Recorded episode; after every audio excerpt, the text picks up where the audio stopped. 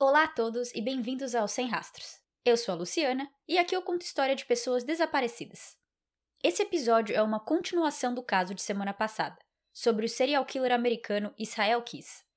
Se você chegou aqui no podcast pelo episódio de hoje, eu recomendo pausar, ouvir a primeira parte, que é sobre Samantha Koenig, e depois voltar para cá. Eu dividi o episódio de hoje em partes, porque tem muita coisa para ser contada. Enquanto eu passei o primeiro episódio inteiro falando de Samantha, a segunda confissão de Israel sobre o assassinato de Bill e Lorraine Courier foi mais rápida. Então, o jeito que o episódio de hoje vai ser dividido é: primeiro, eu conto a história do casal Courier. Segundo, eu vou falar da relação do FBI com Israel e suas meias confissões. Terceiro e último, sobre a vida e morte de Israel. Lembrando que esses dois episódios têm como base e fonte principal o livro da escritora americana Maureen Callahan, chamado American Predator The Hunt for the Most Meticulous Killer of the 21st Century. Então, bem-vindos ao Sem Rastros. Esse é um episódio sobre Bill e Lorraine Courier e o serial killer Israel Kiss.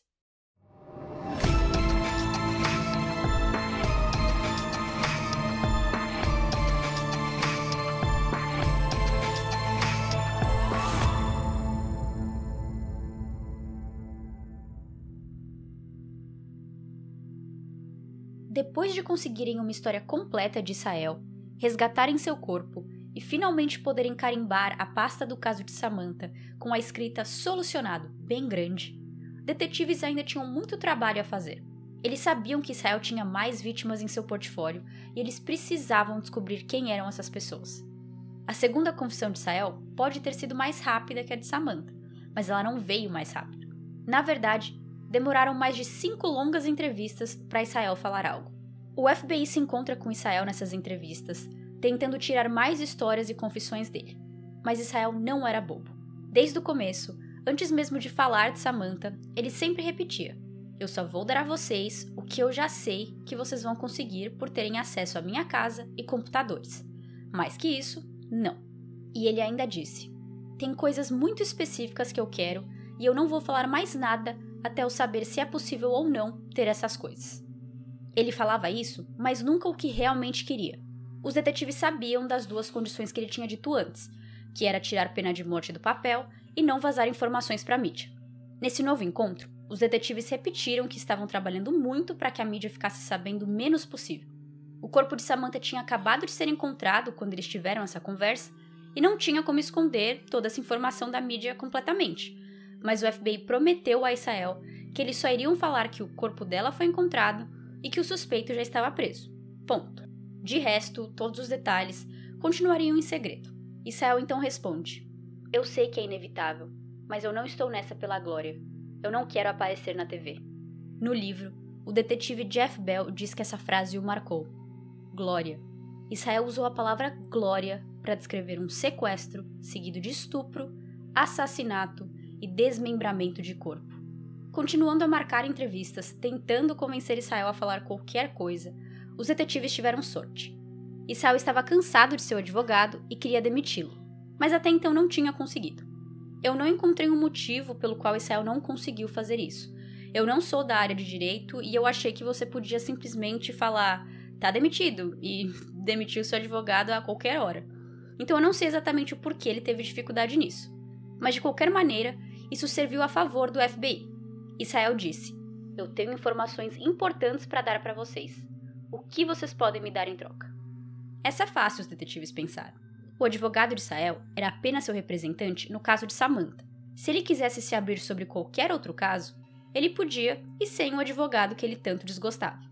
Israel gostou de saber disso, mas ele ainda precisava dar suas condições e ver se as autoridades iam ajudá-lo. Ele queria uma data de execução. Silêncio na sala de interrogatório. Como assim? Antes de confessar ao caso de Samantha, Israel pediu exatamente o contrário: que ele fosse poupado da pena de morte. Eu quero tudo isso resolvido com uma data de execução em menos de um ano. Eu posso acabar ficando em uma prisão de segurança máxima para o resto da minha vida, que é o que meu advogado quer, mas eu não. Agora os detetives entenderam o que aconteceu. O advogado de Israel, um defensor público do Alasca, era contra a pena de morte e mesmo que seu cliente quisesse e até merecesse aos olhos do júri, ele não ia deixar isso acontecer. E acho que é bem óbvio que Israel não foi feito para ficar preso. Eu procurei em outros livros e na internet inteira e eu não consegui descobrir o que mudou desde a confissão de Israel sobre Samantha e agora. Porque ele também sabia que quando falasse o que tinha feito com a Samantha, que ele ficaria preso para sempre. Não ia ter jeito de sair em alguns anos por bom comportamento depois do que ele fez com ela.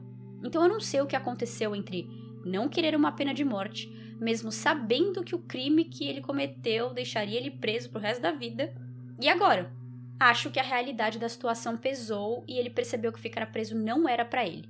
Israel com certeza preferia morrer do que caducar em uma prisão. Eu dou tudo o que vocês quiserem. Eu me declaro culpado sem precisar ir a julgamento, eu dou os mais mórbidos detalhes sobre os casos, mas só se vocês me derem o que eu quero. Eu quero que minha filha tenha a chance de crescer. Ela está em um lugar seguro agora, ela não vai ver nada disso e eu espero que continue assim. De novo, mesmo que rápido, vemos o único lado humano de Israel. Ele se importava de verdade com sua filha, a única pessoa que ele realmente se importou na vida. Os detetives prometeram a Israel que iam tentar e também pediram apenas mais uma confissão. Pode guardar os detalhes para você, os detetives falavam, mas nos dê alguma coisa. Israel então diz: Ok, eu vou dar a vocês dois corpos. Dois corpos e um nome. No dia 9 de junho de 2011, uma quinta-feira, Lorraine Courier não apareceu para trabalhar. Ela trabalhava com sua cunhada, Diane, irmã de Bill Courier, seu marido. E isso era bem atípico de Lorraine, ela nunca faltou ao trabalho. Diane liga para o Bill para ver se ele tinha alguma informação, mas ela logo descobre que Bill também não apareceu no trabalho, o que era duplamente estranho. Ela então foi para a casa deles e de fora tudo parecia normal. Mas além do carro do casal não estar lá, Diane também achou uma janela quebrada na garagem. Eles não tinham inimigos, eram apenas um casal normal. A irmã de Bill não conseguia entender quem gostaria de machucá-los. A polícia foi chamada, mas o caso rapidamente ficou frio e só foi solucionado com a confissão de Israel em 2012. Israel conta que no dia 2 de junho de 2011, ele voou de Anchorage até Seattle e de lá pegou outro voo para Chicago. E em Chicago, alugou um carro e dirigiu.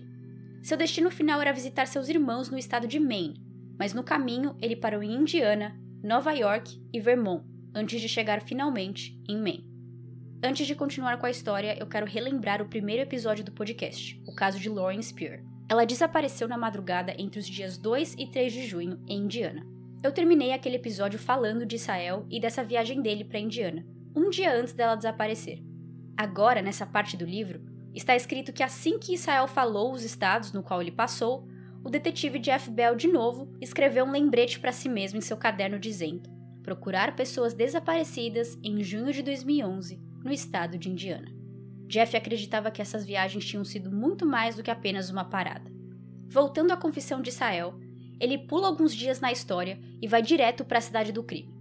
No dia 7 de junho, ele se hospedou em um hotel na cidade de Essex, no estado de Vermont, sendo essa sua primeira vez em Essex.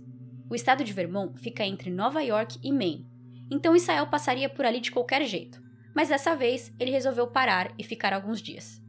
Durante o dia, ele foi em algumas lojas e saiu para pescar. No dia seguinte, dia 8 de junho, ele foi pescar de novo e, quando acabou, pegou seu carro alugado e saiu dirigindo pela cidade só observando. Depois voltou para o seu hotel, esperou ficar escuro e saiu a pé umas nove da noite embaixo de chuva. Ele carregava apenas seu celular desligado e com a bateria removida, claro, e uma mochila nas costas com itens que ele precisava naquela noite. Israel disse que, ao contrário de Samantha, que foi um crime corajoso da parte dele, por ter sido em sua própria cidade, na sua própria casa, o homicídio de Bill Lorraine foi feito bem longe de suas raízes. E para não precisar viajar com armas ou parar em lojas para comprar certos itens duvidosos, ele usou um dos kits de matar que ele tinha enterrado numa área próxima de Vermont dois anos antes. Os detetives foram rápidos para perguntar: o que são kits de matar? O que Israel fazia era que ele comprava grandes baldes e preenchia com vários e diversos tipos de itens: zip ties, munição, armas, silenciadores, fitas e durex e até mesmo um produto de limpeza que existe nos Estados Unidos, que é para limpar ralo, mas que também ajuda a acelerar a decomposição humana. Como que ele ou alguém descobriu que esse produto podia fazer isso, eu já não sei, e eu não sei se eu quero saber. Israel tinha baldes assim, cheio de ferramentas, por todo o país em estados diferentes, ou enterrados ou escondidos em algum lugar deserto. Quando Israel começou a realmente entrar nos detalhes do assassinato de Bill Lorraine, ele começou a ter um tique. Os detetives já tinham percebido esse comportamento na confissão de Samantha, e aqui eles viram de novo a excitação, os meios sorrisos, a voz mudando de tom. E desse jeito, ele continuou a história. Eu atravessei a rua do hotel e lá tinha um complexo de apartamentos. Eu estava esperando alguém aparecer, de preferência sozinho. Na verdade, eu estava procurando por um homem. Tava chovendo muito, com trovão e vento, e aí um cara apareceu. Ele estava em um Fusca amarelo, daqueles modelos novos. Então eu saí de uma pequena área que eu estava escondido e comecei a andar em direção ao carro. Eu tô lá, andando sozinho até ele, até que do nada ele pula para fora do carro bem rápido e sai correndo, com um jornal na cabeça para não se molhar. Eu quase o peguei. Se ele tivesse demorado uns 5 segundos a mais para sair do carro, se não tivesse chovendo, ele teria sido o escolhido aquela noite. Mas quando esse plano não deu certo, eu não me preocupei. Eu continuei andando, acho até que eu voltei pro hotel por um tempinho e esperei dar depois da meia-noite. Não tinha ninguém na rua, porque ainda estava chovendo. Eu decidi então procurar por uma casa com um casal dentro. A menos de cinco minutos de seu hotel, Israel parou na frente da casa número 8, na Corbett Street. A casa era simples, com uma garagem fechada. Ele inspecionou a casa de fora, deu uma volta nela, olhou pelas janelas. Ele conseguia ver o quintal também e não viu nada que indicasse que tinha animais ou crianças, o que era perfeito para ele. É parte do meu código de conduta. Animais e crianças, não. Animais fazem muita bagunça, então eu prefiro quando não tem. Mas criança é absolutamente fora de questão.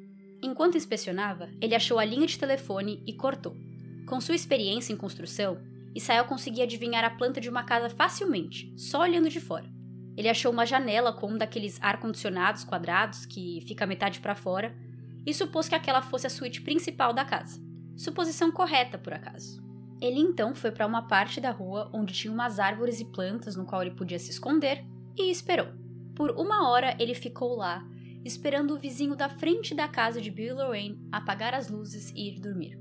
Quando Israel decidiu agir, já eram quase duas da manhã. Equipado com suas luvas de couro, lanterna e mochila, ele colocou uma máscara no rosto e entrou no quintal da casa. Ele pegou uma cadeira de plástico do quintal, colocou na frente de uma das janelas da garagem, quebrou e entrou. Na garagem tinha um carro sedã, e Israel entrou no carro e pegou os documentos do porta-luva. O veículo estava no nome de uma mulher chamada Lorraine Courier. Com ferramentas espalhadas pelas paredes de toda a garagem, Israel estava certo de que ali morava um casal, um homem e uma mulher. Ele pegou um pé de cabra de uma dessas paredes e entrou na casa pela garagem, onde a porta dava direto para a cozinha. Assim que entrou, logo à frente, tinha um corredor que levava a todos os cômodos da casa. Ele diz na entrevista que tudo, desde que ele entrou na cozinha até chegar no quarto do casal e acordá-los, demorou menos de seis segundos. De primeira, Bill e Lorraine não entenderam o que estava acontecendo. Parecia um pesadelo, mas não. Realmente tinha um homem mascarado, com uma arma na mão, na frente deles. Ele aproveitou o momento de confusão dos dois e perguntou se eles tinham armas na casa. Lorraine foi sincera e apontou para sua cabeceira, onde ela guardava uma arma e no qual Israel pegou para ele. Lorraine estava usando uma camiseta e um shorts para dormir, mas Israel pegou sua lingerie em uma das gavetas. Você fez ela trocar de roupa? Os detetives perguntaram. Israel já os corta e diz que não vai entrar naquele assunto, mas admite que sua motivação para sequestrar o casal era puramente sexual.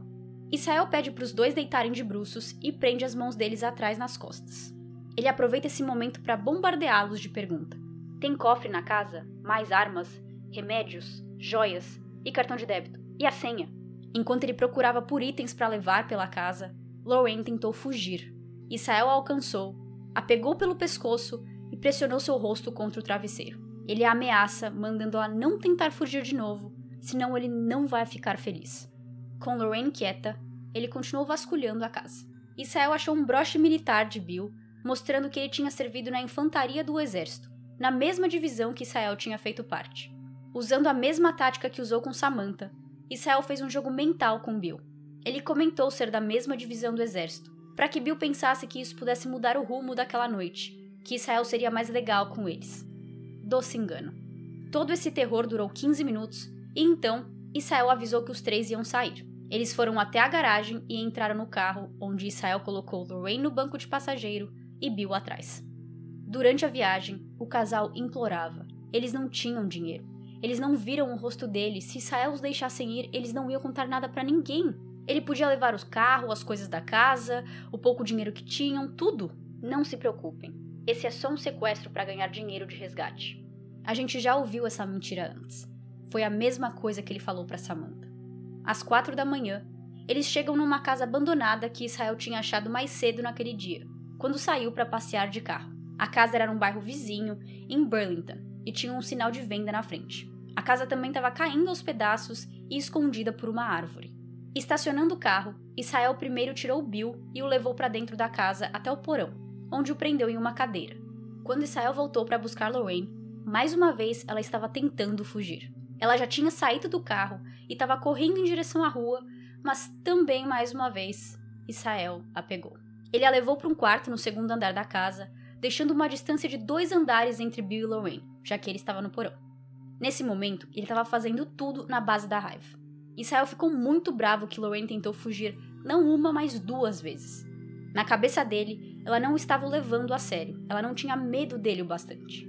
Os detetives no caso de Israel dizem que um dos motivos principais por ele ser esse serial killer diferente é justamente por ele não ter um padrão de vítima e nem de crime. Mas apenas com essas duas confissões diretas dele, é possível ver que ele tem sim um certo padrão no jeito de tratar suas vítimas. Ele ameaçou baixinho, mas com violência quando Samantha e Lorraine tentaram fugir. Ele deu aquele último ar de esperança com Samantha e Bill, fazendo eles pensarem que sairiam vivos daquele cenário. E aqui, quando Israel leva Lorraine para o quarto, ele faz outra coisa que também fez com Samantha e que aparece em uma confissão futura dele. Ele prendeu o pescoço de Lorraine com uma corda. Isso com certeza é uma marca uma assinatura de Israel. Ele termina de amarrar as mãos e pernas de Lorraine e lá de cima ele consegue ouvir Bill gritando: Onde está minha esposa? Onde está minha esposa? Ele pega sua faca, revólver e uma garrafa d'água e vai para o porão. Eu não sei se quero entrar nesse assunto, ele disse quando foi perguntado sobre a garrafa d'água. Depois de Lorraine fugir duas vezes, mais uma surpresa. Chegando no porão, Bill estava parcialmente livre, com a cadeira em que estava presa em pedaços. Eu não falei da aparência de Bill e Lorraine aqui, mas eu coloquei uma foto deles no Instagram, arroba sem rastros podcast, mas só para vocês terem uma ideia, Bill era um homem muito grande, em torno de 2 metros de altura e mais de 200 quilos. Lorraine já era menor, com 1,65m mais ou menos. Bill estava gritando e batendo nas paredes, tentando se soltar mais. Por que você está fazendo isso? Você não precisa fazer isso. Vá embora, nos deixe, nós nunca vamos contar nada para ninguém. Por um breve momento, Bill até conseguiu lutar com Israel, o empurrando e colocando contra a parede. Se Israel estava com raiva antes, agora era puro ódio. Ele gostava e precisava da adrenalina, do medo de suas vítimas. Era uma das partes que mais gostava e ele não queria perder isso. Quando a briga se tornou física, me irritou. Porque eu tenho um jeito específico que eu quero fazer as coisas, um jeito específico para as coisas acontecerem. E eu tinha tudo planejado, tinha tudo que precisava para fazer acontecer. E quando alguém bagunça meu plano, aquilo me surpreendeu de que eu perdi o controle daquele jeito. E eu não vou falar o que eu estava planejando fazer com Bill. Os investigadores nem iam perguntar, eles já sabiam. Israel também ia estuprar Bill. Aproveitando-se da escuridão do porão e de sua lanterna ser a única fonte de luz, Israel pegou uma pá que achou ali e bateu em Bill com ela. Mas ele ainda estava de pé. Israel estava impressionado com a força de Bill. Ele não era só um cara grande, ele era muito forte. Israel usa a pá mais uma vez. Aí sim, Bill cai no chão. Israel corre até o segundo andar e pega uma de suas armas. Uma ia fazer muito barulho, mas a outra tinha um silenciador, que por acaso foi ele que construiu aquele silenciador. Ele pegou essa arma, voltou ao porão e, surpreendentemente, encontra Bill de pé, de novo, gritando. Israel começou a atirar para todo lado. Ele atingiu Bill nos braços, cabeça, pescoço e peito. Por poucos segundos, Bill ainda ficou de pé, como se nem tivesse sido baleado, como se o corpo precisasse de um momento para entender o que aconteceu. Mas quando entendeu, Bill caiu no chão e fechou os olhos morrendo. E Israel saiu para fumar. Quando voltou, Israel foi para o quarto ver Lorraine. Ele cortou as roupas dela, colocou guardanapos em sua boca e tapou com fita. Com ela muda, ele a estuprou duas vezes. Durante o segundo estupro, ele a estrangulou até que desmaiasse, mas não morresse. Os detetives falam que estuprar Lorraine duas vezes, tapar sua boca e estrangular para desmaiar, mas não morrer, era um jeito de Israel demonstrar sua masculinidade, mostrar quem era o homem de verdade ali, já que Bill quase tirou esse posto dele. Quando Lorraine acordou, ele a levou para o porão e mostrou seu marido morto, no chão, cheio de tiros e muito sangue. Ele parou atrás de Lorraine e a estrangulou com uma corda. Depois de já ter matado ela, ele queria ter certeza.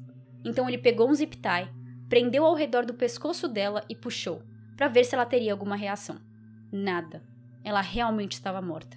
Com suas duas vítimas assassinadas, ele colocou os dois um em cima do outro e jogou o tal produto de limpeza que ajuda na decomposição, nas mãos e nos rostos de Bill e Lorraine. Depois, ele colocou seus corpos em sacolas plásticas e deixou essas sacolas encostadas em um dos cantos do porão, colocando um monte de lixo e coisas que tinham nessa casa. Tudo tão abandonado e velho que qualquer um que achasse aquilo ali ia ter certeza que era simplesmente um monte de lixo inútil.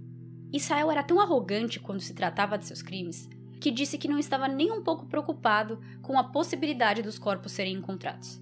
A casa estava velha e acabada, então a maior probabilidade era que se a casa fosse comprada, os novos donos iam mandar demolir, sem pensar muito no que tinha dentro, e que quando os corpos começassem a cheirar muito mal, todos iam pensar que um animal morreu lá, dando ainda mais razão para uma demolição imediata.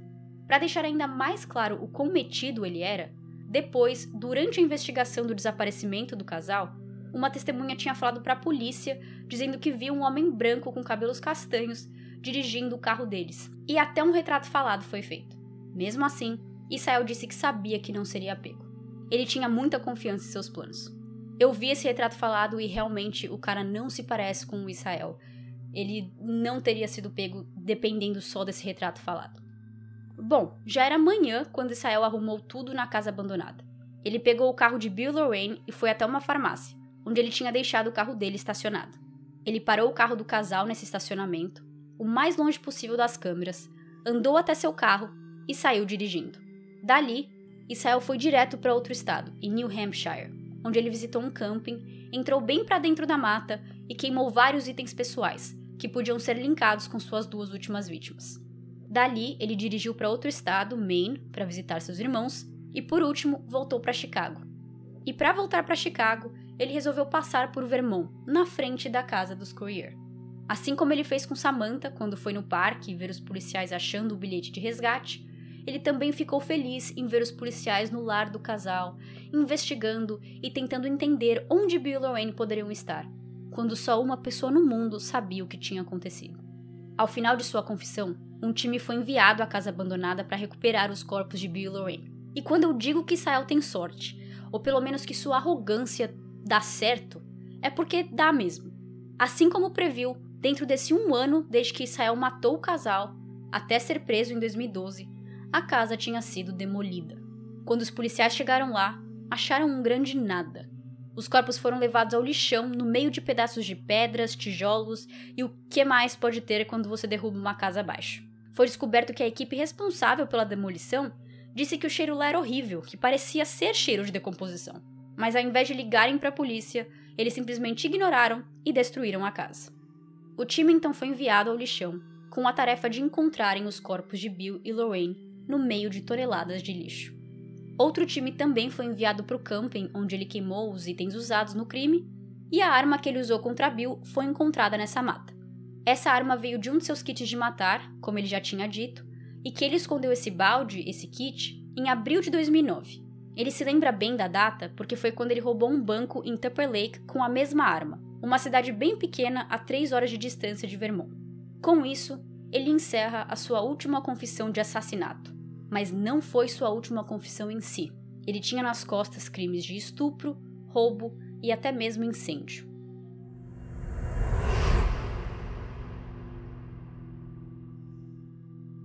Logo que Israel foi preso no Texas, em março de 2012, detetives conversaram com sua mãe, Heidi Kiss.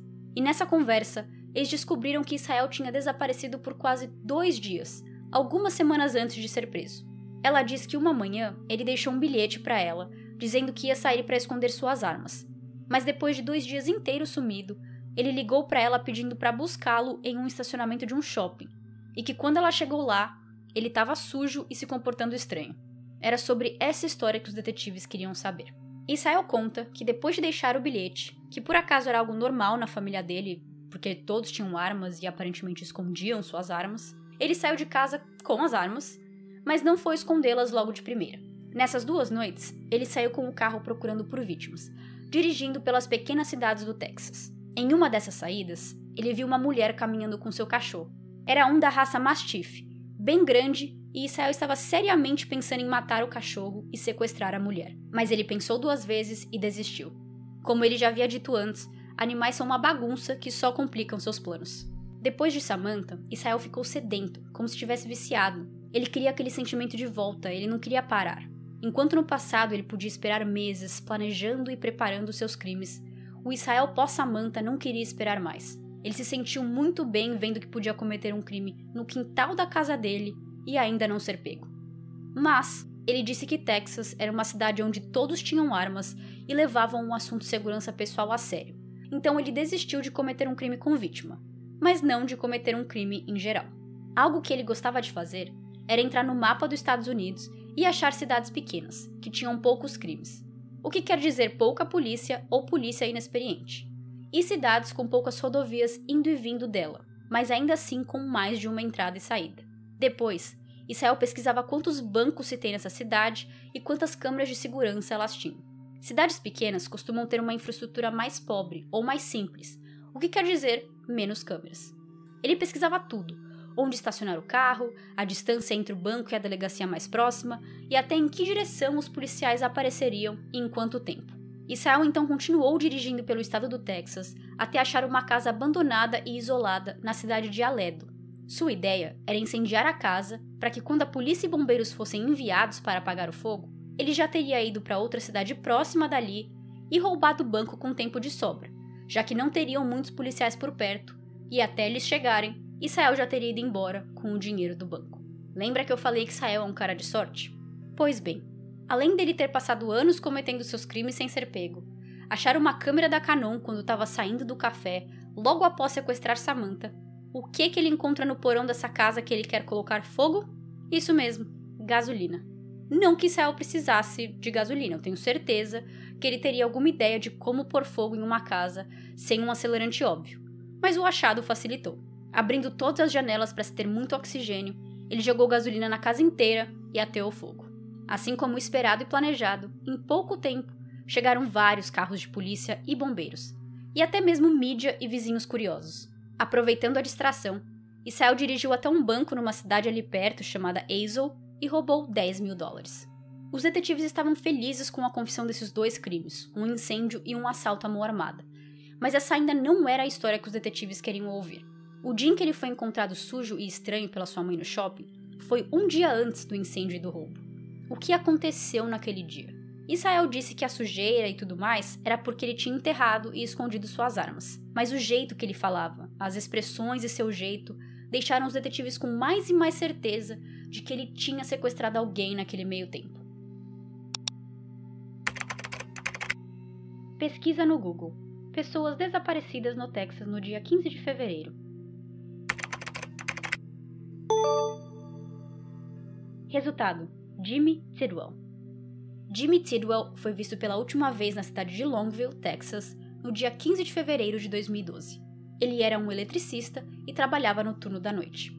Quando seu turno acabou às 5 e meia da manhã, ele saiu do trabalho e nunca mais foi visto. Dias depois, policiais acharam o seu carro, uma caminhonete branca parada a 8 quilômetros de sua casa, mas as buscas mostraram que seu carro estava normal, sem sinal de violência. Voluntários e detetives saíram à procura de Jimmy nas proximidades, mas não encontraram nada. Além da suspeita inicial do FBI de que Israel podia ter feito de Jimmy sua vítima, eles acharam provas circunstanciais. Nas câmeras de segurança do banco que Israel assaltou, ele estava usando um boné branco, muito parecido com um que o Jimmy usava em seu trabalho. Por baixo do boné, Israel estava usando uma peruca durante o roubo, e o cabelo também parecia ser de Jimmy. Quando perguntado pelos detetives onde ele comprava cabelo de verdade, Israel riu e disse: Você não precisa comprar cabelos de verdade para se ter cabelos de verdade. Cabelo é de graça. Tudo é de graça se você simplesmente pegar para você. Mesmo assim, Israel não muda sua história, a de ter desaparecido porque foi esconder suas armas. Além desse comentário sofrido que ele fez do cabelo, O caso de Jimmy não é mais mencionado, e assim como tantos outros nomes que vocês vão ouvir aqui, uma confissão da boca de Sael nunca foi feita.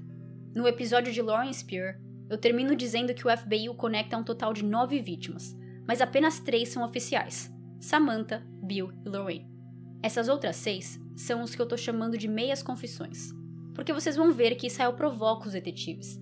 Ele fala que matou alguém em tal estado, ou que cometeu um crime assim assado, mas nada o bastante para se solucionar outros casos. Mas mesmo com Israel brincando de fala não fala com os detetives, eles estavam dispostos a dar algumas vantagens a ele, para que ele talvez se sentisse mais à vontade de falar. E Israel, esperto que é, estava pronto para ter essas vantagens. A esse ponto da investigação, depois de já ter confessado a cinco crimes, sendo eles três assassinatos, um roubo a banco e um incêndio, Israel conseguiu os seguintes benefícios: intervalos para fumar durante a investigação, o jornal The New York Times enviados à sua cela todos os dias de manhã, acesso à internet, cafés e doces. Israel era viciado em café americano, que é expresso com um pouco de água, e a barrinha de chocolate Snickers. Praticamente todas as entrevistas que os detetives tinham com ele, eles tinham que levar um café americano e uma barrinha de sneaker para ele pelo menos ficar um pouquinho de bom humor e talvez falar alguma coisa. Foi com esses mimos que os detetives conseguiram a confissão de Bill Lorraine, então eles estavam esperando que Israel falasse mais se continuasse tendo acesso a tudo isso. Mas a esse ponto, Israel já estava cansado. Tá massa o papo, mas e a minha condição? Minha única condição de conseguir uma data de execução em um ano. Os detetives explicaram que estavam tentando, mas que ia ser difícil, casos assim demoram por uma razão, se tem muita burocracia, precisa ter certeza absoluta que ninguém inocente morra, blá blá blá. Mas Israel não queria saber. Ele estava passando um bom tempo na biblioteca da prisão, conhecendo mais sobre as leis e seus direitos. Ele usou o nome de Timothy Vey como exemplo. Timothy foi o responsável pelo atentado de Oklahoma, explodindo um prédio onde mais de 150 pessoas morreram. Quando ele foi pego, ele se declarou culpado à frente de um juiz e foi colocado no corredor da morte e executado em tempo recorde, a pedido dele mesmo. O ato terrorista de Timothy foi em 1995. Ele foi condenado em 1997 e morto em 2001. Seis anos desde o crime até a sua execução é realmente um tempo muito rápido, já que a maioria dos criminosos costumam ficar no corredor da morte por mais de 10 anos esperando uma data. Os detetives tentaram usar todas e quaisquer táticas que podiam para conseguir mais histórias de Israel, a mais usada sendo: Israel, se você nos contar mais coisas, nos falar mais histórias, a gente pode usar essas informações com os nossos chefes e ver se eles conseguem adiantar sua data de execução. Que tal? Mais vítimas, mais chances de pena de morte.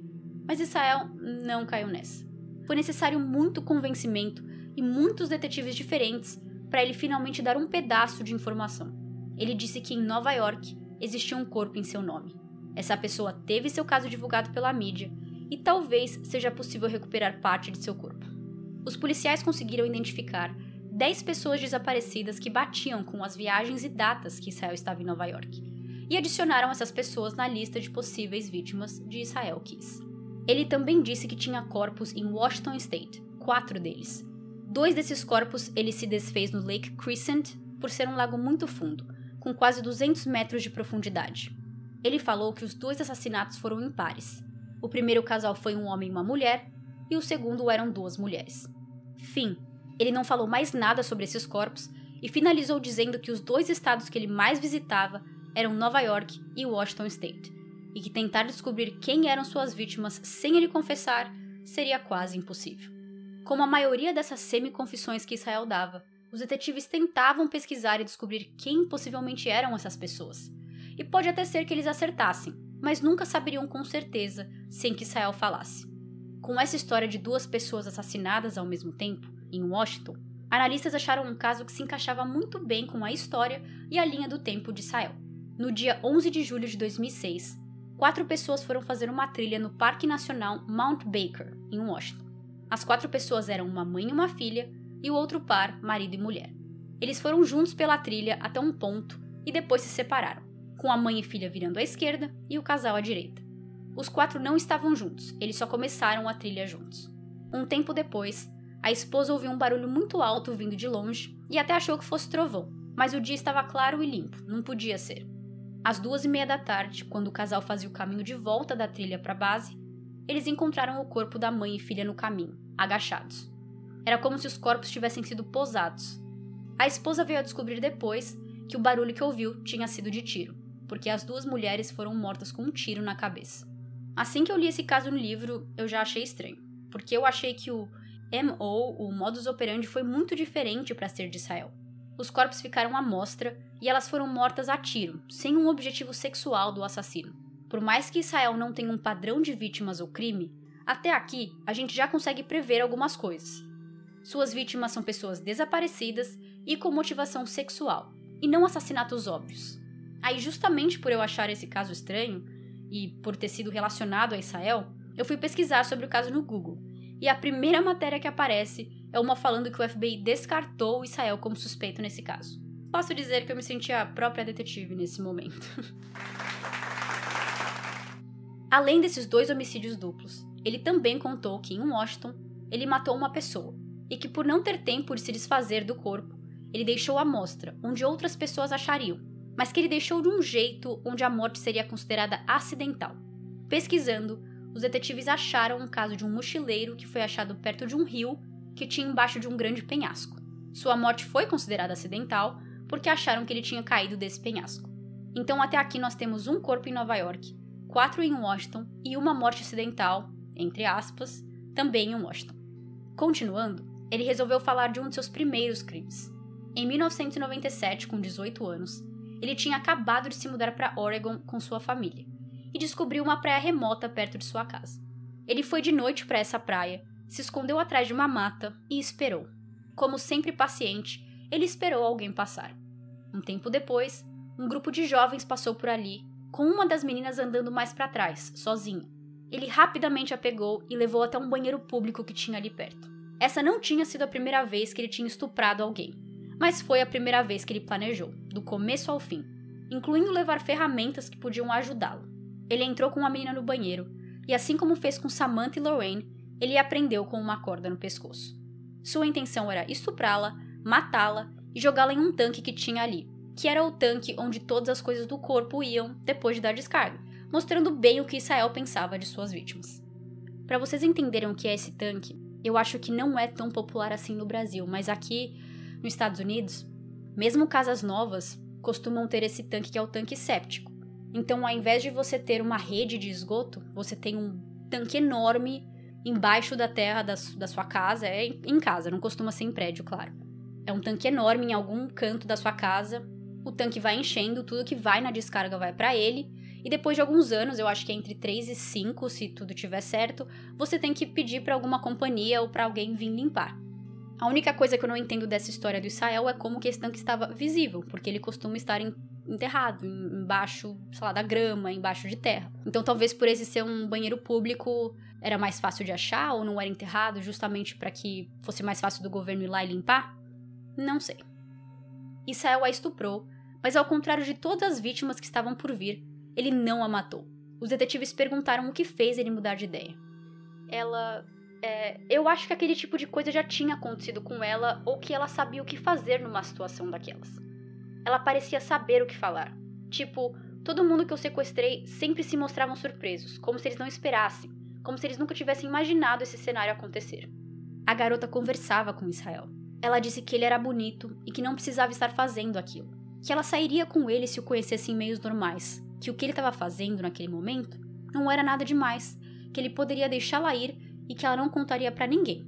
Ela estava assustada, mas na verdade eu acho que ela estava mais calma do que eu. Eu tive que repetir várias vezes para ela calar a boca e ela não calava, não calava. Então eu acho que eu mudei de ideia. Eu perdi a coragem no final. A jovem tinha conseguido fazer Israel vê-la como uma pessoa de verdade, e não só um corpo ou um número. Ela até tinha falado o nome dela para ele, que ele vagamente lembrava. Era Lia ou Lina? Algo com L, ele disse. Depois que terminou de estuprá-la, ele se desfez das amarras e deixou-a ir. Mas sua compaixão durou pouco, porque assim que ele a deixou ir, ele se arrependeu. Ele começou a olhar jornais e notícias o tempo inteiro, paranoico, esperando ver a história aparecer, falando que uma investigação estava acontecendo e que ele seria preso. Meses se passaram sem nenhuma notícia sobre o estupro e ele se sentiu sortudo, mas burro. A partir de agora, ele ia ser esperto, pois ele não ia se deixar cair em papo de vítima de novo. De agora em diante, ele mataria suas vítimas. Esse até pode ser um de seus primeiros crimes, mas detetives tinham outros dois casos, assim como tantos, que podia ser obra de Sael. Em 1996, um ano antes, uma menina de 12 anos chamada Julie Harris desapareceu. Ela tinha próteses nos dois pés e era competidora nas Paralimpíadas, tendo ganhado uma medalha de ouro no esporte esqui alpino, e era a pessoa mais famosa da pequena cidade de Colville, em Washington, cidade onde Sael morava naquela época. Ela saiu de casa na manhã do dia 3 de março e nunca mais foi vista. Um mês depois, suas próteses dos pés foram encontradas na margem de um rio e, em 1997, todo o seu corpo foi encontrado a 5 quilômetros de Colville. Em junho de 1997, Cassie Emerson, uma outra menina de também 12 anos, desapareceu. Ela foi reportada como desaparecida depois de seu trailer pegar fogo e apenas o corpo de sua mãe ser encontrado dentro do trailer. Em abril, o corpo de Cassie foi encontrado em uma floresta próxima. Israel nunca admitiu ter matado essas meninas, mas ele disse em uma conversa qualquer durante os interrogatórios que a primeira coisa que ele colocou fogo na vida tinha sido um trailer. E logo depois de Sael se mudar para Oregon, crianças assassinadas em Colville parou de ser um acontecimento. E antes que vocês falem, ué, mas ele tinha falado que ele não se mete com crianças. Bom, nessas entrevistas, ele tinha dito que depois que a filha dele nasceu, que eu acho que foi em torno de 2002, ele disse que algo mudou dentro dele, é como se uma chavinha tivesse virado que ele não conseguia mais pensar na possibilidade de fazer algo contra uma criança. Mas esses possíveis crimes de Israel em Colville foram em 1996 e em 1997. Então a gente não tem como saber se ele nunca se meteu com crianças ou se ele só parou de ver crianças como possíveis vítimas depois que sua filha nasceu. Agora vamos para a parte sobre a vida de Israel, a vida e a morte.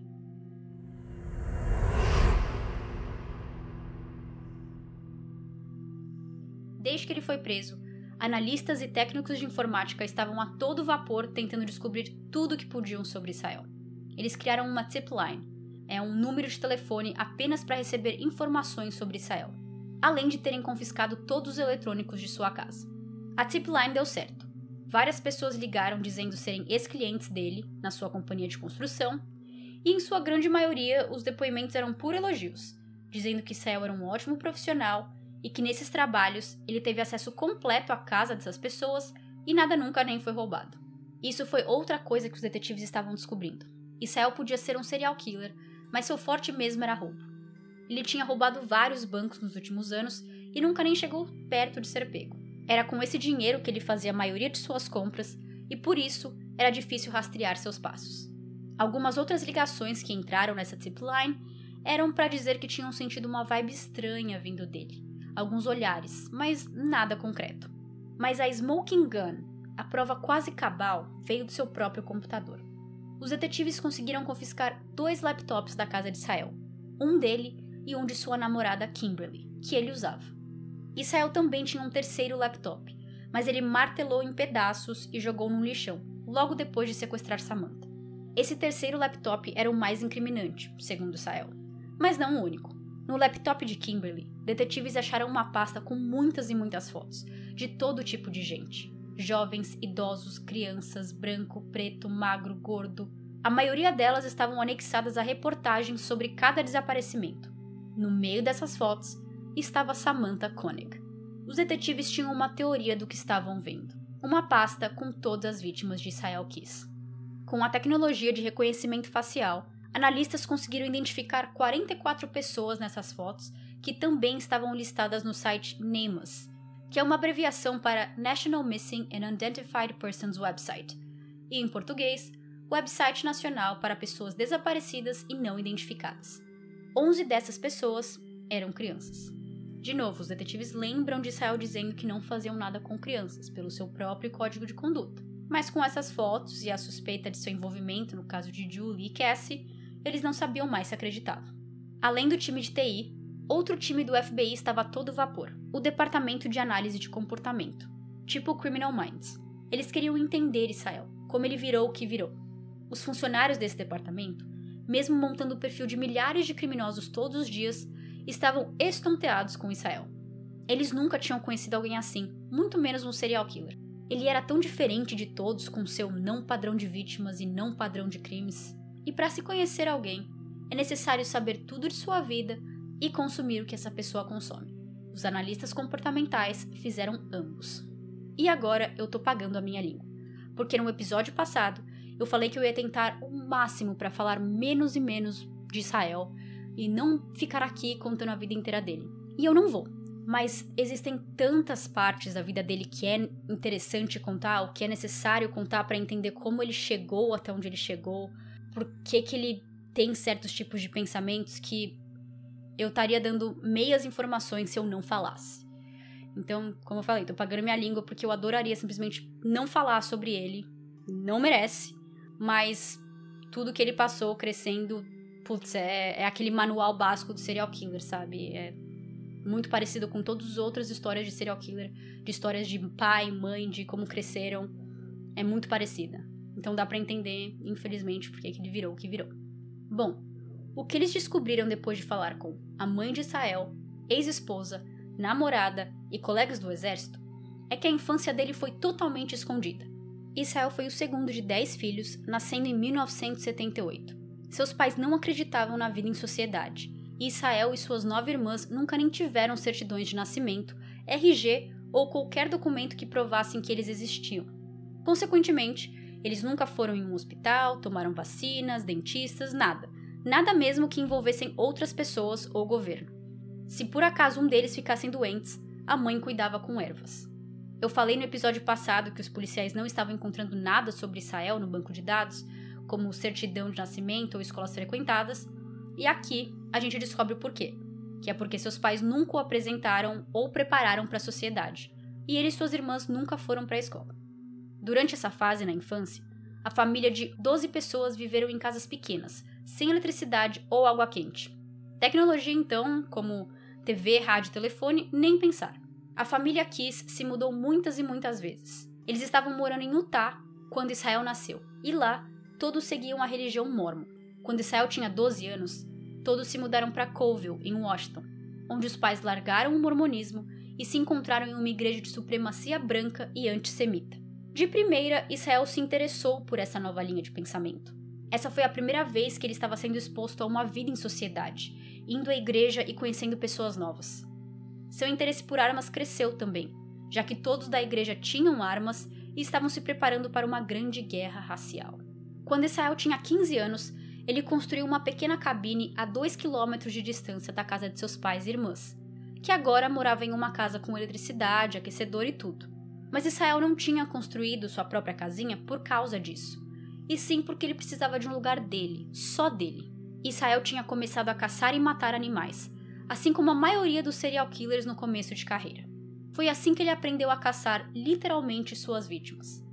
Ele aprendeu a ficar parado por horas a fio, controlar a respiração e aguçar os ouvidos para qualquer barulho.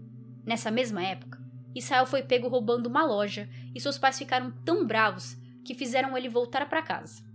A mãe dele diz que foi ali que ela percebeu uma grande mudança em seu comportamento, que foi quando ele começou a realmente se afastar da família e da religião. E assim ficou por alguns anos, até que do nada a família Kiss se mudou três vezes em três anos. Quando Israel tinha 18 anos, eles se mudaram para Oregon. Um ano depois, se mudaram para Nova York. E de novo, menos de um ano depois, se mudaram para Maine, onde viveram como Amishes. Mas Israel deu um basta. Ele não gostava mais do estilo de vida de seus pais e resolveu largar tudo para ir para o exército.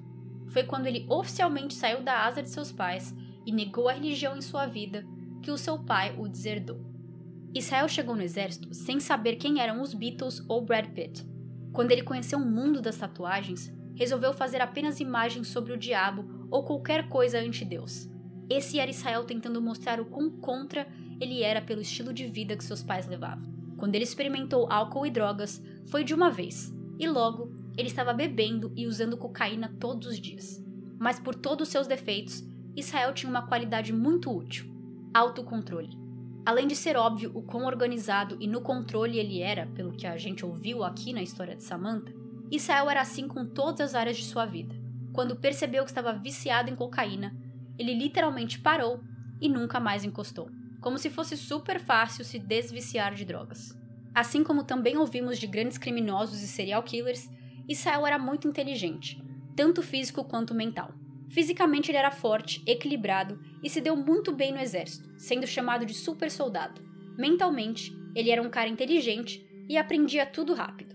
Ele já tinha aprendido muito ajudando e vendo seu pai construindo casas, mas foi no exército que ele começou a construir e consertar tudo sozinho. Um dos exemplos é de que Israel aprendeu a fazer o seu próprio ghillie suit, que é uma roupa usada como camuflagem, como disfarce para as pessoas no meio de matas e florestas. Esses disfarces costumam pesar 2 quilos, é feito de três camadas e diferentes tipos de tecidos. Eu vou deixar uma foto lá no site, caso vocês queiram ver como é, www.semrastrospodcast.com. É sabido que esse disfarce é muito difícil de ser feito, e até mesmo especialistas precisam de meses para construir e montar, mostrando de novo que Israel era muito dotado de talentos. Ainda no exército, ele às vezes falava de sua mãe e irmãs, mas nunca de seu pai. Mais de um de seus colegas tinham a impressão de que Israel e suas irmãs tinham sido abusadas pelo pai, mas Israel nunca disse nada em voz alta. Era apenas uma impressão que os colegas tinham. Seguindo a linha do tempo, com os anos dele no exército, viajando, os detetives tiveram que entrar em contato com a polícia do Egito, Israel, Arábia Saudita e Panamá, avisando que existia a chance de que pessoas desaparecidas ou assassinadas durante a estadia dele lá podiam ser feito dele. Como eu falei e repeti várias vezes aqui, Israel não confessou a mais nenhum crime, então o FBI não podia ligar para esses países e dar nomes específicos de vítimas, e nem dar certeza de que um crime foi realmente cometido, e sim que era apenas possível. Depois de investigarem a vida de Israel, chegou a hora de consumir as mesmas coisas que ele. Durante uma entrevista, ele disse que tinha dois livros que lia para estudar seus crimes e suas vertentes psicológicas. Um chamado Dark Dreams e outro chamado Mindhunter, ambos escritos por analistas comportamentais do FBI. Mindhunter vocês devem conhecer, pois virou o seriado no Netflix, um dos melhores que a plataforma tem. Foi lendo o primeiro livro, Dark Dreams, que detetives perceberam algo muito peculiar. Israel Kiss não era um serial killer só, ele era vários juntos. Ted Bundy, o preferido de Israel, tinha vítimas no país inteiro. James Mitchell de Bardeleben tinha kits de matar. John Robert Williams costumava matar suas vítimas em um estado e se desfazer do corpo em outro. O autor do livro Dark Dreams deu uma entrevista falando de Sael e disse que ele era um dos assassinos em série mais organizados que se tinha conhecimento. E explicou também que não podemos achar que uma pessoa psicopata como Israel não tem sentimentos, porque nesse caso é o contrário. Psicopatas sadistas empurram suas emoções tão fundo que é preciso um ato muito grande para trazê-las à tona. Por isso, os crimes aumentam. A primeira vez que uma pessoa assim mata um animalzinho, por exemplo, ela sente aquela sensação ótima, avassaladora. Mas a segunda vez, o sentimento já vem um pouco mais fraco. Então tem que pensar em algo a mais que dê aquele sentimento completo de novo. E assim vai, até que chega aos crimes hediondos, como assassinato.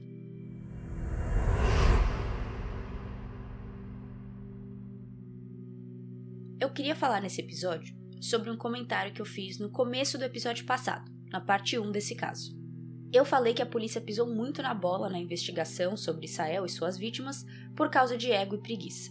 A parte da preguiça eu já falei sobre, já que no caso de Samantha, a polícia andou muito devagar, não levaram seu sequestro a sério, pensaram que ela tinha fugido porque quis e acabaram dando ainda mais tempo e sorte para Israel. Agora a parte do ego eu queria falar um pouco aqui. Depois que Israel foi preso, começou uma série de entrevistas entre ele e o FBI, um time de detetives experientes foram chamados para fazer parte da equipe dedicada exclusivamente a Israel. E todos estavam felizes entre si, pois eles se gostavam, admiravam e acreditavam ter um time de peso para conseguir fazer Israel falar mais. Porém, o promotor do caso de Israel resolveu que ele também ia fazer parte das entrevistas. Para quem é leigo em direito como eu, deve estar achando que isso não tem nada demais, mas existem dois problemas com isso. Primeiro, que o promotor não costuma ter tanta experiência ou técnicas de interrogação. Pode parecer bobo, mas é muito importante saber falar e agir com criminosos, especialmente pessoas como Israel Kiss, que estão acostumados a mentir, manipular e que querem controlar todos os ambientes em que estão inseridos.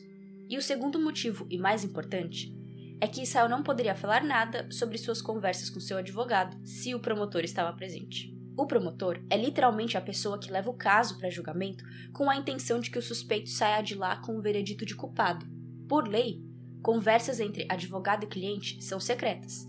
Mas se Israel quisesse comentar algo com os detetives, qualquer coisa, por mais insignificante que seja, ele podia, mas com o promotor na sala, não. A equipe de detetives tentaram algumas vezes, gentilmente, fazer com que esse promotor não fizesse parte das entrevistas. Mas ele não só queria participar, como queria comandar a conversa, do começo ao fim. O livro é recheado de falas e momentos onde esse promotor se embaralha com Israel, às vezes até deixando claro que eles não têm nenhuma prova contra ele, ao invés de usar táticas básicas de interrogação, como, por exemplo, falar que eles têm provas, que estão sendo analisadas no laboratório e que logo teriam mais evidências. Um exemplo específico foi que na casa de Israel existiam dois depósitos. Lembram como Israel manteve Samantha em um pequeno depósito do lado de fora de sua casa? Então, no terreno da casa dele tinha mais um daqueles. Quando o promotor estava conduzindo a entrevista, onde Israel confessava pelo assassinato de Samantha, ele mostrou a Israel fotos apenas do depósito onde Samantha ficou presa. E quando Israel comentou do segundo depósito, o promotor deixou bem claro que não sabia que tinha outro, dando mais poder a Israel de esconder informações. Israel já tinha dito que só ia contar coisas no qual ele sabia que seria achado, mas quando o promotor mostra estar nervoso e perdido, ele sente que pode omitir algumas informações. Resumindo, quando detetives estão interrogando um suspeito, é muito importante que as autoridades mantenham um controle da entrevista. E o que aconteceu com muitas, se não todas as entrevistas com Israel, é que ele que costumava ter o controle da sala de interrogação. Ainda falando sobre as bolas fora que as autoridades tiveram durante todo o tempo em que Israel foi preso, eu vou contar alguns acontecimentos até a sua morte, no fim do ano de 2012. No dia 23 de maio de 2012, em seu julgamento inicial, que era apenas para decidir sentença e fiança, Israel, que estava lá algemado e com policiais por todo lado, tentou fugir. Mesmo falhando, Israel mostrou quem era.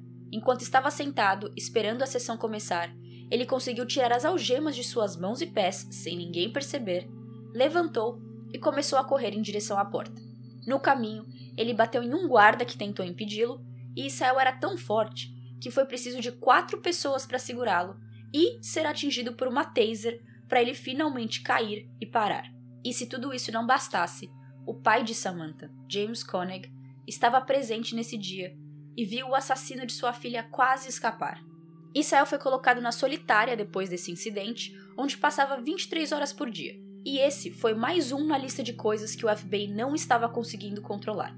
Para alguém como Israel, era melhor que ele fosse detido em uma prisão de segurança máxima. Mas não existia uma dessas no Alasca. Então ele estava em uma normal. Mas essa prisão literalmente não se importava com a ideia de manter Israel ou outros prisioneiros vivos. Antes mesmo dele tentar fugir, já existiam outros exemplos para comprovar o desleixo. Os agentes penitenciários estavam dando lápis para Israel e não, ele não estava usando apenas para escrever. Com a sua boca, repetindo, com a boca, ele fazia pequenas armas afiadas com o resto do lápis. Ele também pegava o plástico que vinha com seus lanches, o plástico que embalava comida, e guardava. E foi apenas com essas duas ferramentas que Israel quase fugiu aquele dia. A caminho da corte, deram um lanche para ele no carro. Com sua pequena serra feita de lápis escondida em sua boca, ele conseguiu se soltar das algemas ainda no carro mesmo, e depois enrolou o plástico nas algemas, para que elas ainda aparentassem estarem juntas e presas. O detetive Jeff Bell já tinha falado com a prisão, que já tinha dito que ia melhorar, e com a quase fuga de Israel, vemos que eles nem tentaram. Mas agora a gente vai fazer tudo, prometo, o diretor da prisão disse. Não só os lápis e os plásticos nos lanches foram proibidos, mas também proibiram fio dental, cadarços e sapatos no geral ele iria usar apenas chinelos a partir de agora. Contudo, se o acordo realmente foi cumprido, foi por pouco tempo. Depois que Israel saiu da solitária e voltou para a ala normal, sua cela foi revistada e acharam uma forca que ele fez com lençóis. O FBI descobriu que os agentes penitenciários estavam dando lâminas de barbear para Israel e que ele também tinha convencido os agentes a dar tênis com cadarços para ele. Praticamente, a prisão estava nem aí se Israel estava vivo ou morto, se ele ia tentar fugir ou não, mesmo ele sendo de extrema importância para o FBI, que precisava de Israel vivo e cooperando para conseguirem solucionar mais casos. Já era bem óbvio que Israel estava pensando em se matar, porque na cabeça dele, a demora para conseguir uma data de execução mostrava que ele provavelmente não ia conseguir e que teria que fazer o ato com suas próprias mãos. De fora, parecia cada vez mais que o FBI era como uma instituição qualquer e não com todo aquele prestígio que o nome tanto dá. Desde o começo, tiveram problemas com o promotor e os detetives. Aí, o suspeito quase foge no tribunal e, mesmo depois de conversar com o diretor da prisão sobre melhorar a segurança, eles continuam cometendo os mesmos erros, mostrando que as ordens do FBI não valiam nada, que não iam obedecer. Para piorar, os detetives continuavam sem conseguir marcar a execução de Sael. Em julho de 2012, eles falharam na última coisa no qual eles ainda tinham algum tipo de controle: a mídia. Depois de meses procurando pelos corpos de Bill e Lorraine Courier no lixão de Vermont, nada foi achado. Aquela tinha sido a maior busca de corpos da história do FBI, com centenas de funcionários ajudando, e mesmo assim, a vitória final era de Sael, que tinha acertado em sua teoria de que a casa seria demolida sem ser revistada. Até agora também, o nome de Sael ainda estava sendo mantido em segredo, mas depois de pararem as buscas no lixão, a mídia queria saber mais do porquê, nos últimos meses, centenas de agentes do FBI tinham ido na pequena e pacata cidade deles. De alguma maneira não especificada, o nome de Sael chegou às mídias e logo ele estava em todo lugar. Com o rabo entre as pernas, os detetives tiveram que ficar frente a frente de Israel e falar que, além de não terem achado os corpos, eles também perderam o controle da mídia. Sobre não terem achado os corpos, Israel não se sentia vitorioso. Na verdade, ele estava bravo, porque achava que ele tinha desperdiçado uma confissão, já que a polícia não tinha nada contra ele, além de sua própria palavra. E sobre a mídia, bom, dizer que Israel estava puto é subestimá-lo. Israel saiu desse encontro se fechou e não falou com os detetives por três meses. Durante esses três meses, as investigações e buscas não pararam e policiais conseguiram recuperar um de seus kits de matar no estado de Wisconsin, que ele tinha deixado lá em maio de 2011. Eles também estavam seguros de outras pessoas que desapareceram serem vítimas de Israel, além das três confissões. No episódio de Lauren Spear, eu falei que os detetives tinham conectado Israel a nove vítimas. No livro, fala oito, Aí eu fui pesquisar no Google esses dias e estava falando 11. Então por isso acho importante lembrar que só três são oficiais e o resto é tudo especulação da polícia. Em outubro, Israel decidiu se reunir com o FBI novamente. Só para deixar claro a linha do tempo até aqui, Israel tentou fugir em maio. Em junho, o FBI e a prisão estavam discutindo entre si para que Israel ficasse seguro dentro da prisão. Em julho, o FBI senta-se com Israel e conta que eles não só perderam o controle da mídia, como eles também não encontraram os corpos de Bill Lorraine no lixão. Foi depois dessa conversa em julho que ele decidiu parar de conversar com os detetives por três meses e agora, em outubro, ele resolve começar a falar de novo. A tática dos detetives continuava sendo a mesma. Ele precisava confessar mais ou eles não conseguiriam dar o que ele queria, que era uma data de execução e nome longe das mídias. Mas Israel resolveu jogar a carta inverso do Uno e disse que ele não via mais problema em ver seu nome ficando famoso, que na verdade poderia até ajudar em sua causa. A sua ideia era ir frente às câmeras e falar para quem quisesse ouvir que o FBI não queria fazer um acordo com ele para conseguir mais vítimas, dando a entender que as autoridades preferiam não solucionar casos, mesmo tendo a oportunidade.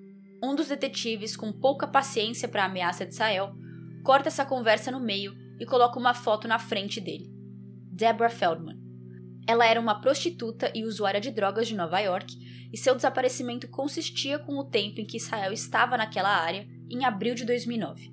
Pelo jeito que Israel se comportou ao olhar para a foto, os detetives tinham certeza de que ela era uma de suas vítimas. Mas ele não mordeu a isca. Ele não falou nada e deixou bem claro que era muito fácil de mudar isso. Me deu uma data de execução e eu cantarei que nem pássaro. Por mais que ele não tenha falado nada sobre Deborah, Hoje em dia, o FBI considera Debra como uma vítima certeira de Israel. E se vocês verem entrevistas, eles sempre falam das quatro vítimas de Israel, que são Samantha, Bill, Lorraine e Deborah. Várias fotos são mostradas para Israel, com seus comentários que acabam sendo mais um, uma incógnita, um enigma, e a foto de Lauren Spear é mostrada para ele. Quando ele vê a foto, ele ri e diz: Vai ser muito difícil para vocês adivinharem. Gente, o que que isso significa? O jeito que tá escrito no livro não dá para entender se ele ri num sentido de deboche, de tipo, nossa, eles estão querendo colocar qualquer pessoa que desapareceu nesse meio tempo em cima de mim. ou se realmente foi uma risada do tipo, fui eu e vocês nunca vão conseguir descobrir o que aconteceu com ela, tipo, falando especificamente dela. Porque o jeito que a frase está escrita em inglês foi até um pouco difícil para eu conseguir traduzir. Não porque é uma frase difícil, mas justamente porque tem essa questão da língua, tem essa questão de que ele riu antes, então não dá para entender exatamente o que ele quis dizer. Não dá para entender se aquilo foi praticamente uma pequena confissão, uma pequena abertura de tipo, sim, fui eu que sequestrei a Lauren, ou se realmente foi tipo, nossa, nada a ver e vocês estão tentando colocar ela em mim, e vocês estão tentando achar que qualquer pessoa que desapareceu nesse meio tempo fui eu. Acho que isso a gente realmente, infelizmente, nunca vai saber. No dia 1 de dezembro de 2012, um pouco depois das 10 da noite, Israel se matou em sua cela com uma lâmina e uma forca, os mesmos itens que meses antes foram achados em sua cela, porque os guardas não fizeram o mínimo esforço de mantê-lo seguro. Israel deixou 12 folhas de papel com desenhos feitos com seu próprio sangue. Uma folha tinha um desenho que remetia ao diabo e as outras 11 tinham caveiras desenhadas. Embaixo de uma das caveiras está escrito: We are one. Somos todos um. Dois dos quatro detetives trabalhando no caso acreditavam que 11 caveiras remetiam a 11 vítimas, e o último desenho do diabo seria Israel. Em algum ponto nas entrevistas, Israel tinha dito que tinha matado menos de uma dúzia de pessoas, e por isso era acreditado que as caveiras eram elas. Já os outros dois detetives achavam que 11 era um número muito pequeno e que Israel tinha matado bem mais. Depois de ler toda essa história de vida de Israel, eu também custo acreditar que ele só matou 12 ou menos, suas histórias, sua citação, o fato de que ele cometia crimes há quase duas décadas e que nos últimos tempos ele estava ainda mais viciado em matar. É, 12 realmente parece um número pequeno, mas também incrível. A história do que aconteceu aquele dia começa às sete da noite. Nesse horário, Israel foi levado até a biblioteca da prisão pela terceira noite seguida. Duas horas depois, ele foi levado de volta para sua cela. O agente penitenciário que cuidava da área onde Israel estava disse que sua última ronda foi às 5 e meia da manhã e que ele não viu nada de estranho na cela de Israel, que ele estava debaixo do cobertor, na cama, assim como todas as noites. Israel tinha o hábito de dormir meio que se escondendo debaixo do cobertor, sem deixar nenhuma parte do corpo para fora. E esse dia não foi diferente. Às 5h57 da manhã, um outro guarda fez a ronda de segurança e percebeu algo vermelho no chão, perto da cama de Israel. O guarda chamou por Israel e, depois de não ter tido resposta, entrou na cela e mexeu no corpo. Israel estava deitado de bruços, com a cabeça virada para a direita, com os braços cruzados embaixo do corpo e cheio de sangue. Quando a enfermeira foi chamada, ela disse que Israel estava morto há pelo menos quatro horas. Os paramédicos foram chamados e às seis e dez chegaram na cela. Além de sangue por toda a cama e em Israel, acharam mais sangue em quatro copos, dois deles sendo copos de verdade e outros dois feitos de embalagem de leite. Pela autópsia, foi possível entender o que Israel tinha feito. Ele pegou uma lâmina de barbear e colou em um cabo de lápis, meio que criando um estilete. Ele usou essa invenção para cortar seu pulso esquerdo. Ele colocou um dos lençóis em volta de seu pescoço e prendeu o resto do lençol em seu pé, fazendo com que o lençol ficasse esticado e apertasse seu pescoço até enforcar. Caso ele não morresse do corte do pulso, ele morreria enforcado no lençol. Além dos desenhos, ele deixou uma carta de suicídio escrita, mas não confessou nada. Ele só falava mal dos Estados Unidos e do governo e usou várias expressões que não significavam nada para o FBI. O agente penitenciário que estava trabalhando quando Israel se matou e que trabalhava lá há cinco anos chegou a ser demitido por negligência, mas foi considerado inocente depois de entrar com uma ação junto a um sindicato. Ele foi um bode expiatório, já que Israel era o preso mais valioso e famoso daquela prisão, e o Departamento de Correções, que é o nome da entidade que cuida das prisões nos Estados Unidos, precisavam culpar alguém para fingir que se importavam e que estavam fazendo algo sobre. O agente, que se chama Jacobson, diz que ele estava em seu intervalo, obrigatório por lei, quando Israel se matou, e que antes e depois disso, ele fez todos os procedimentos padrões. Lembrando que Israel cobriu seu corpo inteiro com cobertor, então no escuro da noite fica difícil ver se tem algo de errado ou se é só alguém dormindo. Na noite da morte de Israel, o agente estava trabalhando no turno da noite e ele supervisionava uma área com 15 prisioneiros. O trabalho dele é ter que fazer uma ronda visual a cada 30 minutos e uma contagem a cada 4 horas. Israel foi visto pela última vez às 10 e 12 da noite, organizando sua cela e deitando-se para dormir. Foi por esse horário que Jacobson foi para o seu intervalo, com outro guarda ficando em seu lugar. Nesse meio tempo, Israel corta seus pulsos e faz a forca. É possível ver movimentos acontecendo na cela de Israel às 10h24 pelas câmeras do lado de fora. Mas nada claro, já que estava escuro e essas câmeras são de má qualidade. Jacobsen voltou e até a hora de seu turno acabar, ele fez 16 rondas, andando perto das celas escuras e nunca entrando nelas. Ele não viu o sangue que começou a se formar perto dos pés da cama de Israel. Entre as rondas e contagens, Jacobsen leu um livro, jogou papo fora com outros agentes pelo telefone e mexeu um pouco no computador. A desculpa do departamento de correções foi que, por causa dessas coisas, as rondas e contagens foram feitas de maneira superficial. Faltando dias para o ano novo, Jacobsen foi demitido, com seu chefe dizendo que ele ler e falar com outros guardas o fez ficar distraído e não pegar a tempo o fato de que um prisioneiro estava se matando. O sindicato, quando ficou sabendo disso, abriu um processo contra essa demissão injusta e falou alto em bom tom. Ele nem estava lá nesse momento, meus queridos. Ele literalmente estava em seu intervalo. E eles terminam falando. Israel só está morto porque uma ou mais pessoas autorizaram a tirá-lo de uma cela especial feita para pessoas em observação suicida e porque alguém deu uma lâmina a ele, quando várias ordens, incluindo do FBI, já foram feitas proibindo isso. No final, o sindicato ganhou esse processo, mas Jacobsen decidiu sair da vida de agente penitenciário. A decisão final do promotor, que decidiu a favor de Jacobsen, descobriu outros agentes em outras épocas que cometeram erros tão feios quanto o de Jacobsen, mas que nenhuma bronquinha levaram. Eles acharam um caso de um agente que não fez suas rondas por mais de cinco horas, falsificou os logbooks e não foi demitido ou repreendido. Teve outros casos de suicídio que só foram descobertos horas depois, e de novo, ninguém foi demitido.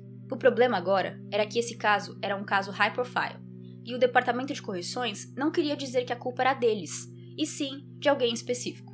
E eu nem vou entrar nessa história porque aumentaria um bom tempo de episódio, mas foi descoberto também que essas empresas que cuidam de prisões costumavam esconder quando um prisioneiro morria de suicídio, para manter as estatísticas boas. Em conclusão, Jacobson foi uma pessoa conveniente para se colocar toda a culpa de um sistema nas costas. O livro termina questionando Israel e toda sua sorte. Como que num mundo pós 11 de setembro, ele conseguiu viajar com armas várias vezes de avião, sem nunca ter sido nem parado ou questionado pelos agentes do aeroporto. É acreditado que Israel tem vítimas no fundo do Lake Crescent, em Washington, e especialistas disseram que as condições daquele lago eram muito boas para recuperar corpos, pois era uma água bem transparente e sem muita vida marítima.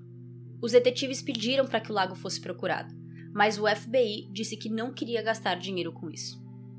A ex-namorada de Israel, Kimberly, nunca acreditou na culpa dele e desde o começo se mostrou ofendida e indisposta a ajudar os detetives, por acharem que estavam cometendo um grande erro.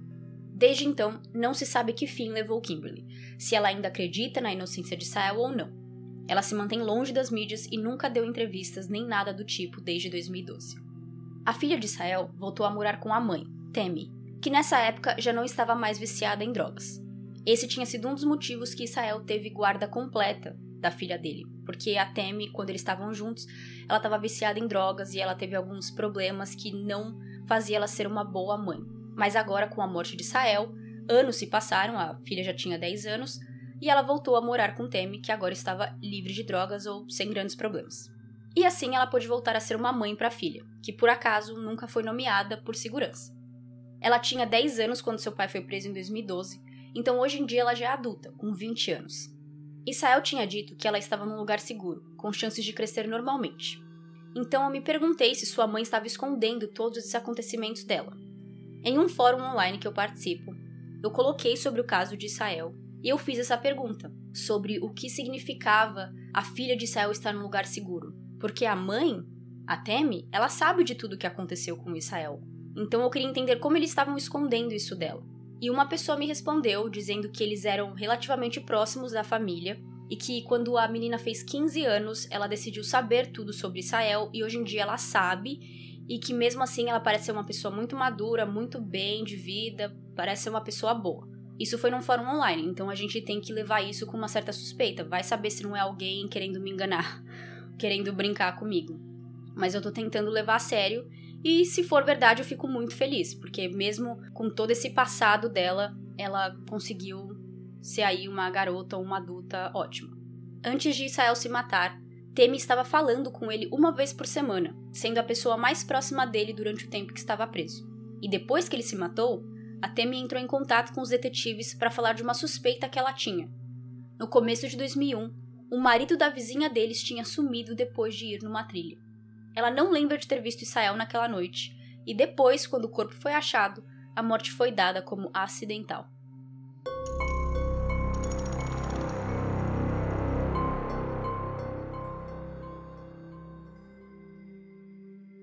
Segundo o livro, mais de 45 mil páginas do caso de Sael ainda são mantidas em segredos.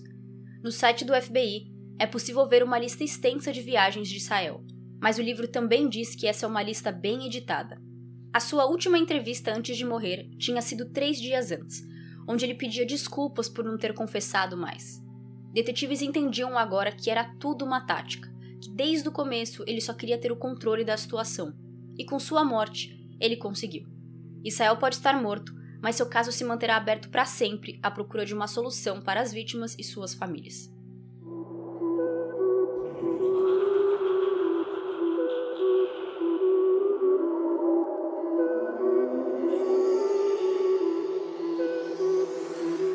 Muito obrigada a todos por ouvirem a esse episódio de Sem Rastros.